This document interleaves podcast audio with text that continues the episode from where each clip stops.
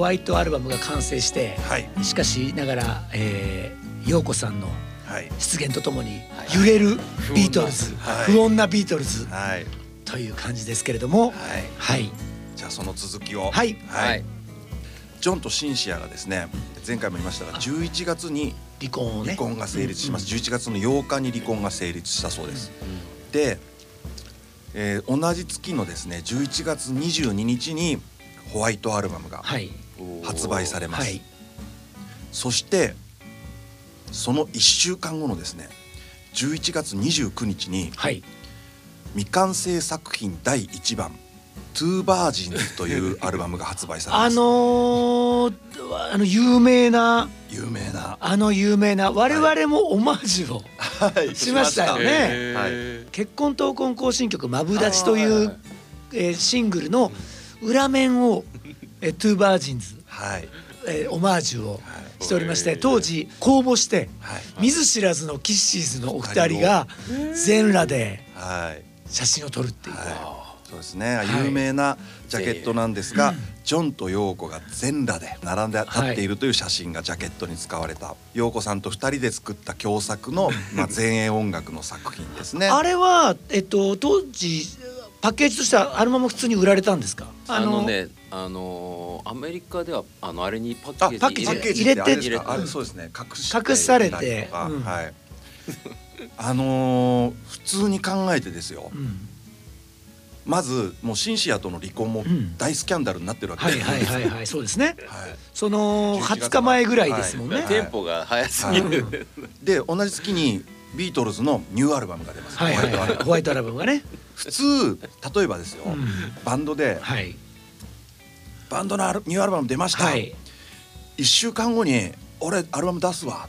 ぶつけちゃうっていうね 自分で、うん、もうやばくないですか？やばいですね。しかも今このホットな時期に、うん。でしかもですねやっぱり当時のイギリスで、言ったら東洋からやってきた、わけのわからん前衛芸術家のと女とうん。ジョンがくっついて離婚してなんか子供捨てて、うん。そっちに走ったらしいぞっていうのは、うん。ただでさえスキャンダルの上に、うん。やっぱり東洋人差別みたいなこともすごくまだあった、はいうん。あってだからお陽子さんはめちゃくちゃ叩かれるんですよね。そうなるほどこの先ねビートルズファンに。うんうん。でそれこそ陽子さんがビートルズを解散させたんだっていうふうにすごく先般扱いとはいう、うん。言われているしうん今でも言われているかもしれないぐらいだし、あの陽子っていう言葉が要はサークルクラッシャーみたいなスラングになっちゃうなるほどね。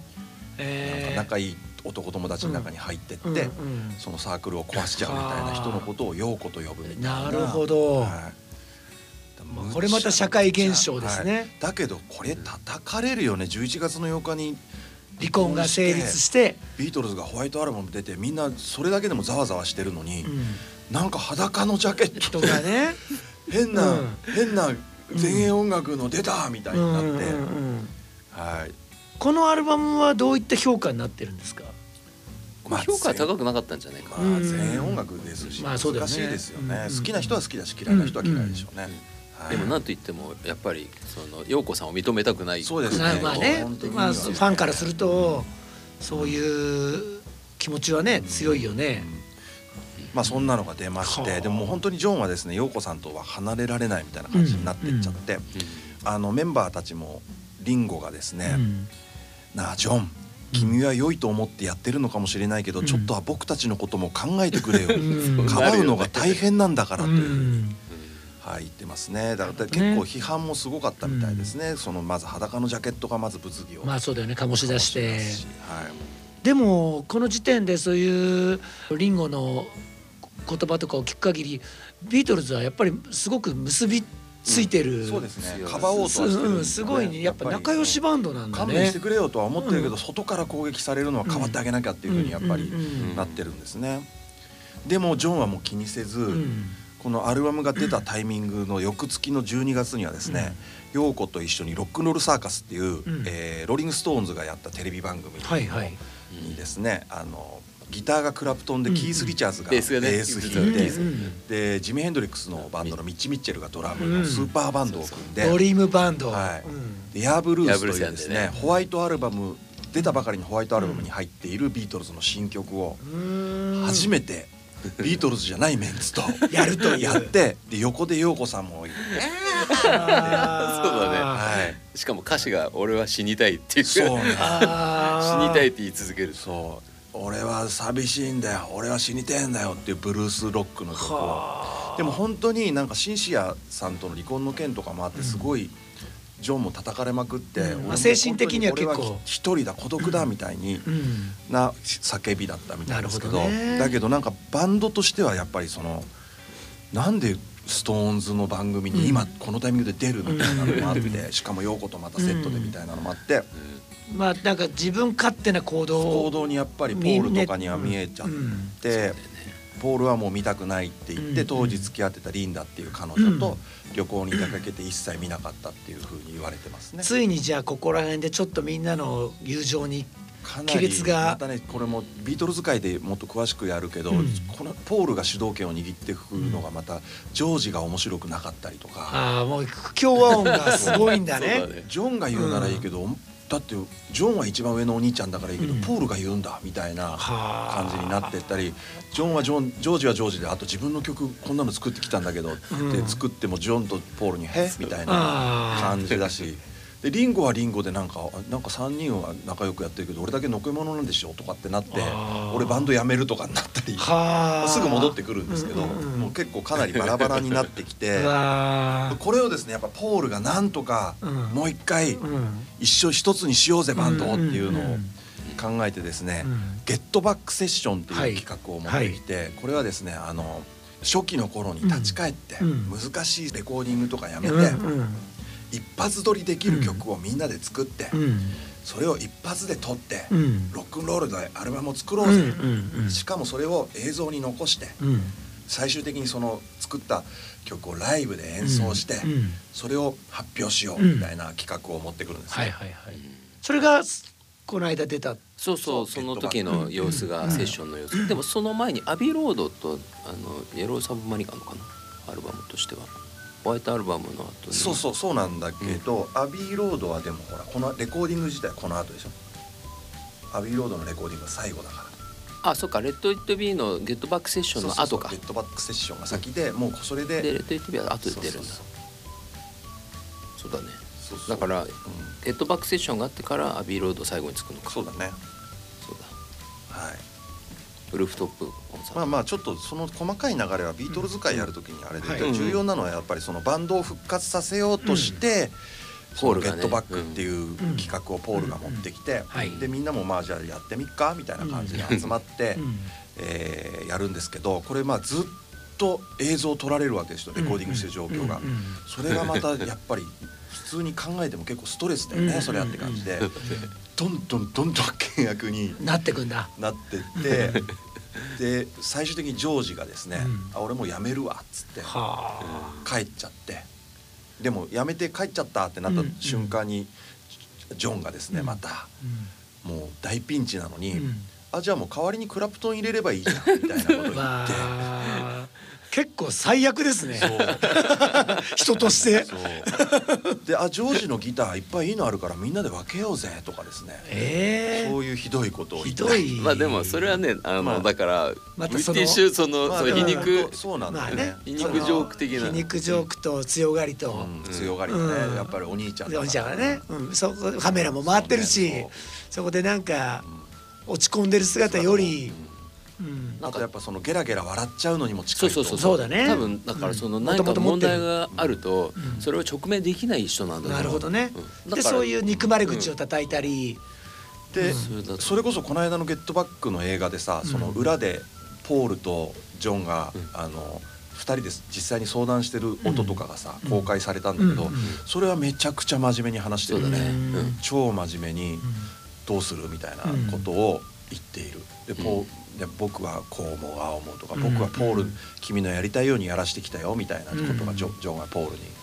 でもその結果がこうだからこうでこうでこうでみたいな、でまあね結局ジョンはもうなんかもうビートルズ解散しちゃえばいいんじゃないみたいなうん。感じもあるうんし、うん。ポールはね本当に最後までいやビートルズをやりたいっていう思いがすごい強いっていうのをうん。全体を通して感じるかななるほどね。なんか、うんうん。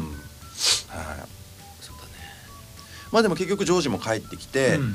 あのーそのね「ゲットバック」っていう企画自体はお蔵入りになるんですけど、うんまあ、最後にライブはやろうかってなっていろいろジョージがもう人前ではやりたくないとかっていう条件を飲んであの有名なですねえっ、とルーフトップ。ルーフトップコンサートっていうのをやうん。あれはって、あの屋上で、うんあの無観客で、うん。えー予告なしでうん。ビートルズがその時に「ゲットバック・セッション」で作った曲を何曲かライブで演奏するっていう。あれはどこですか？あれはアップルのそう本社のアッアップルプルっていうの本社。アップルっていう会社を作るんですよビートルズが。あのね、うん。はい。そうそうそう。彼らの会社ね。ブライアン・うんエプスタインがいなくなった後にうんうん。共同でそのマネジメントしたりレコードを出したりうん。いろんなビートルズの権利関係とかをやる会社を作ろうって言ってアップルっていう会社を作ってうんいやアップルコンピューターのアップルはそこから取ってますからね。ねはい。あの俺がねそのゲットバックセッション見て一番思ったのは、うん。あんだけボロボロで、うん。うんあのみんな一番トゲトゲしてて、うん。今までの歴史の中、ビートルズの歴史の中で、それなのにさ曲がさかっこいいんだよね、うん。わかるしなんだろうあれ。あのさライブめっちゃよめっちゃ良かったよね、そうなのよ。そうなんだよね、うん。だからビートルズってやっぱねそこがそう音楽はつながってんだよね繋がってる。なんかビートルズっていうのは、そのこの歴史的ないろいろなまあロックバンドがいる中でもやっぱりバンドとしてのその演奏能力とかっていうのもかなり高い。めちゃくちゃ高いと思う、うん。そうだね。あのなんだろう。ピンク・フロイドと同じく超バリテクみたいなことしないよ、うん。あんまりみんな、うん。だけど、なんだろう。バンドの出すグルーヴみたいなことと、まあ、まずハーモニーもすごいでしょ、うん。それからそうだねさ全員さ癖があるのね結構。うん。特にリズム隊、うん。まあまあジョンもだな、まあ、うん。ジョジョージもだな、うん。うん。だけどさそのまとまった時の4人で音になった時の、うん。そうだ本ね当に唯一無二なんだよね、うん。なんかあの感じが。すごいよね。すごい、うん。うん。なんだろうあのドライブしていく感じね、うん。あれでもやっぱそのハンブルク時代のさそうねあれな賜んじゃない？物っていうか、ん。やっぱその頃に培われた、なんかバンドとしてのね、うん。うん個々のそのテクニックだだけではなくて、最初からレコーディング終わりだったらああいうふうにはなってそうだよね。いやあのね斉藤和義さんがあれをこうオマージュしたミュージックビデオ。ああやってたね。やってたよね。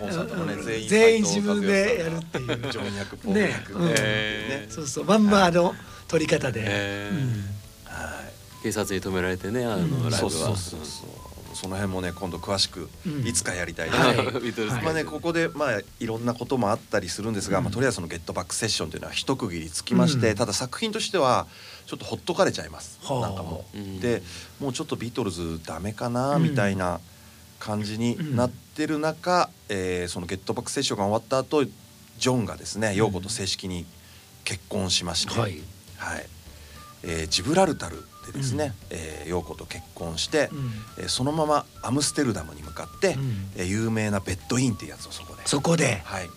始めます。ジブラルタルっていうのはジブラルタル海峡海峡のね。でこう不動のうん。うん岩っていう、うんうんうんうん。なるほど。うん。だからこう揺るぎないものいやいやの。象徴自分たちの愛の、うん。えー。このベッドインというのは一体何だったんですか？これはですね、うん。彼ら曰く、ん。戦争なんかするんだったら、ベッドの中でずっと二人で愛し合っていたいみたいななるほどね。ことを表現す表るために、そのずっとベッドの中で過ごして、うん。いろんなそのジャーナリストとか呼んでですね,、うん。うん質疑応答して、平和について語り合うみたいなイベントだったらしいんですけど まあなんじゃそりゃといえばなんじゃそりゃという。これなんだろうなって思ってたんですよ、有名だけどねあの写真とかも、はい。うん大丈夫か？前衛アート大丈夫か？前衛アートだよね。やっぱりね。思われる人もただそれでもねあれだけの多くのこう、うん。メディアが集まる。まあねそうそう。だからジョンも笑われてるの分かってるよ、ピエロでいいんだみたいなこと言ってますね同型になってるんだ、うん。でもそれでいろんな人が考えるきっかけになればいいんだっていう、ね。これで世界を変えられるなんて思ってないっていう、ん。やっぱり言ってたみたいですね。うん。はい。うん。で、えーアムステルダムでベッドインやった後うん。に今度はですねカナダのモントリオールでもベッドインやって、はえーそこで「ギブ・ピース・ア・チャンス」という曲をですね、うん。その場で録音しては後に発表するんですけれども、うん。これがですね最後のレノン・マッカートニー名義の作品になりますね。うーん。まだビートルズをやってる頃だったんで、まあでももう本当になんかビートルズとしてよりも陽子との平和活動って感じですね。なるほどね。みんなベッドインやって、うんギブピースアチャンスもそのプラスチックオーノバンドというですね陽子と一緒にやってるまあバンドというかまあジョンと陽子の、うん。プロジェクトみたプロジェクト名で発表して。でその頃にはですね、えージョンと陽子のバラードというですね、うん。えー自分たちの結婚の顛末を曲にして、ビートルズに名義で出しちゃうと。えー、そうか、ビートルズ名義か、はい、もうジョージに至っては参加しないというですね。まあね。その頃ジョージは超名曲いっぱい書いてますよね。なんですよね実はね。はい。うん超名曲いっぱい書いてるんですけどこれがビートルズのシングルとして発売されるというですね。へー。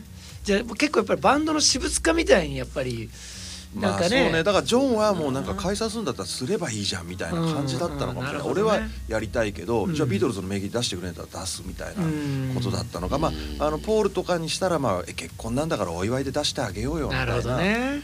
ポールと2人で作ってポールがドラム叩いてみたいな、でもそのレコーディングがすごく楽しそうにああやってたらしい2そうなんだ。人で。うんうんうん。うんやっぱり親友だったんだねそうだね。ポールは。そうだねうんでこの頃にはですねまたウェディングアルバムというですね、えー、陽子と世界は二人のために曲がっているという感じだよね、はい、陽子と共作アルバムで、うん。これもまた結構トリビアとかテレビ番組でも紹介されましたけど、うん。20分以上にわたって「ジョン陽子ジョン陽子」と呼び合うだけの曲がすごいね。すごいね、はい。やっぱり自分を信じる力ってすごいね、そうだね、うん。でジョンにしては結構、まあ、周りから叩かれてるのもあったから、より自分を信じようとしてたのかもしれないけど、でももしかしたら無敵だぐらい思ってたのかもしれないよね。ついにすげえ、無敵になった。っていう、まああとはなんか反抗もあったかもしれない。あそれもそう言われるうんが言われるほどそれにうん。反抗するっていう。やっぱ権力としてくれみたいなね、もう誰も俺たちのことは止められないっていう、うん。うんまあもうそうやってジョンはですね完全にもうほぼほぼビートルズから心が離れていってんじゃないかぐらいの中で、えーポールがですねうん。また言い出しっぺになって、うん。最後にちゃんとアルバム1個作ろうぜうん。みたいなうん。ことを言ってですね、うん。でジョージ・マーティンっていうずっと一緒にやってきたプロデューサーも、はい。もうホワイトアルバムとか、うん。あのゲットバックセッションであまりにビートルズバラバラなんで、うん。もう離れる俺はってなっちゃうんですけど、あポールがジョージ・マーティンのとこ行って、うん。もう一回一緒にアルバム作ってくれないかって言って、でジジョージがみんながちゃんと昔みたいにね、うん。仕事に向き合うんだったらいいよ、うん。俺も付き合うよって言って、ジョージ・マーティンが帰ってきて、うん。最後にみんなでもう一枚アルバム作るっていうのを、アビーロードというアルバムあこれがね伝説の、はい。このアルバムがまたこれもまた有名なジャケットのですね、うんあのアビーロードスタジオの前の横断歩道を渡っている4人が、69年。はい69年、えー本当にですね。でもまだ29歳なんだ。そうなのよ。確かに。そうそうだから30前でビートルズって解散してるそうなんだね。ははあ。いはもう我々からしたら小僧ですからいね。うん。ねえ。でもこんだけのことをもね。う世界を巻き込んでねやってるんだね。はいえーポールがですね本当にアビーロードはすごく頑張ったなって思うし、うん。もう大好きですね、はい。うん。で特に B 面はですねポールがすごい頑張って、うん。あのみんなの曲をですね曲の断片みたいなものを集めて、うん。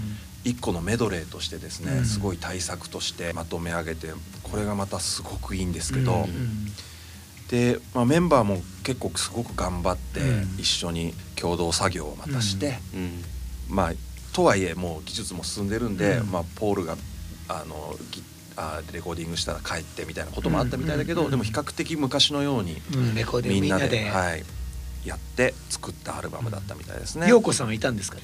陽子さん、まあ、この時もいたみたいですね。ね。はい、であのもうずっとべったりではあったんだけど、うん。その時の一個これだからエピソードを紹介したいなと思うのが、えーメドレーのですね最後の曲でですね、この中間部が決まっていないパートがあって、うん。リズムトラックだけ取ってあって、うん。でもまあなんか思いつくだろうっつっうん。てそのままにしてたんですよ。でそれを最後どうしようかってなった時に、うん。みんなで相談して、うん。でジョージがまあ、当然ギターソロだろうとかって言ったら、ジョンが冗談で「ああいいよ」とか「だけど今度は俺に弾かせろ」とかって答えたんですよ。でみんな笑ったんだけどジョンは結構真剣にそれを思ってたみたいで、じゃあ全員で代わり番号でソロ弾こうよって言って、でポールがそれを「あいいね」ってなって、じゃあ3人で生演奏っていうかそのライブで一発撮りでやろうぜってなって。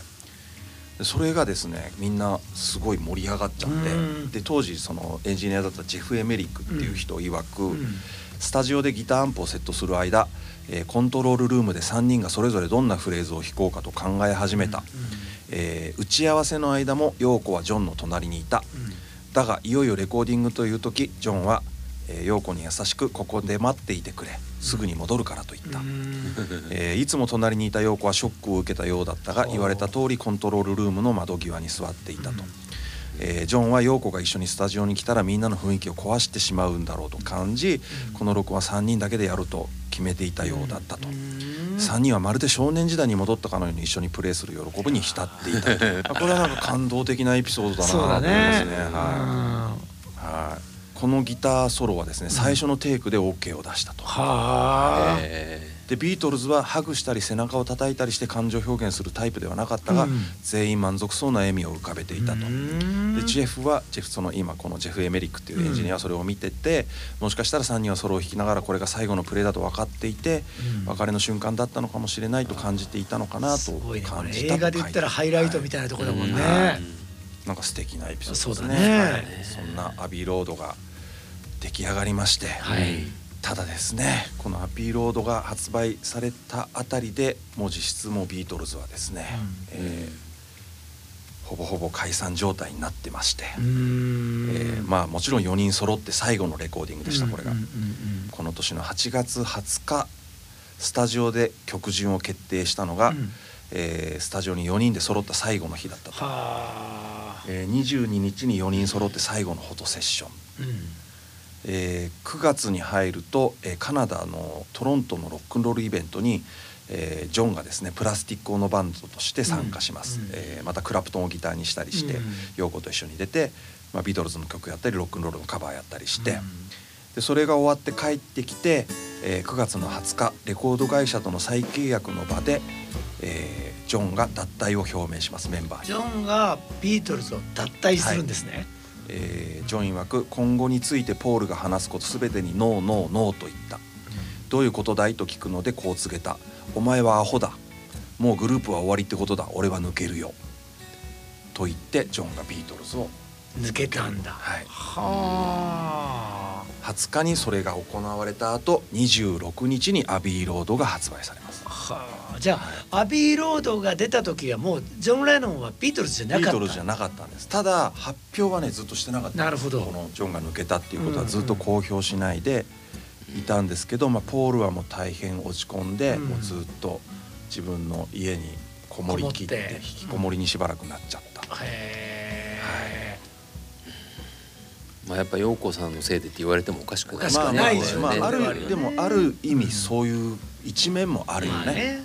それだけじゃないだろうけど。まあそうだよね、へえ、まあなるべくしてこうなってしまったというか、でもビートルズほどのさ成功をこんな若いうちにさ、まあね、成し遂げてよく持った方だと思うよ、まあ、もっと早い段階でエゴがぶつかり合って空中分解してもおかしくなかったと思うよね。やっぱここはまあ今僕が聞いた流れで言うと本当にポールがよくぞそう頑張ったままとめ続けてきたんだなっていうバラバラになるみんなの心を、はい、ちなみにそのだいぶ前にそのコンサートもやらないって言ってから、うん、ここの日までずっとやってないってこと、まあ、ルーズトップはその無観客じゃん。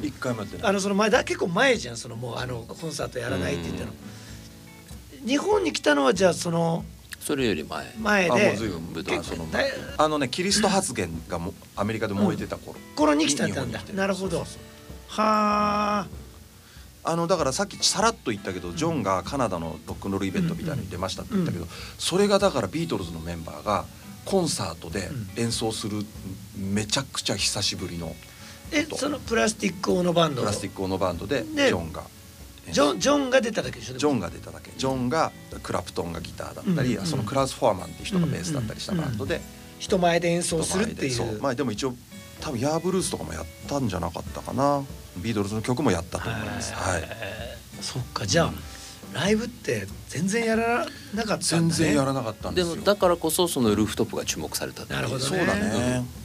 でそういうのってやっぱポールのアイディアなんだよね、そのサージェント・ペッパーのああいうふうにしようとか。あマジカルミステリーとかも抜かしたけど、うん。マジカルミステリーツアーっていうその,、ん。あのどこに連れてかれるかわからないバスに乗っけられて不思議な旅をするっていうテレビ番組の企画とかもうん。ポールが企画して、うん。なるほどね。ポールがとにかくビートルズに次何やろやったら面白いかなっていうのをポールが引っ張ってやってたんやってだねったからよよく後期のリーダーはポールだったっていうふうに言われるのはその辺ですね。なるほどね。まあ今回はここまでですかね。はい。ビートルズが終わりましたという。いやービートルズが終わってしまった、はい。それジョンがや辞めるっつってもビートルズは解散するんですか？この後ですねしばらくでもビートルズは解散を公表しないで、うん。ねちょっと後で、ね。はい、ちょっと延命しますね。なるほどね。はい。ただ実質的にはだからもうジョンがいないんでうん。ジョンはもう一切ビートルズのやることに関わらなく、うん。まあ、一切ってこともないけどほぼほぼ、まあ、4人で揃って何かするってことはもうなくなります、うん。ビートルズの名前はまだもうちょっと残ってる。残ってますね。うーん。OK です。じゃあ、はい。今回はこの辺で、はい、ありがとうございました。ありがとうございま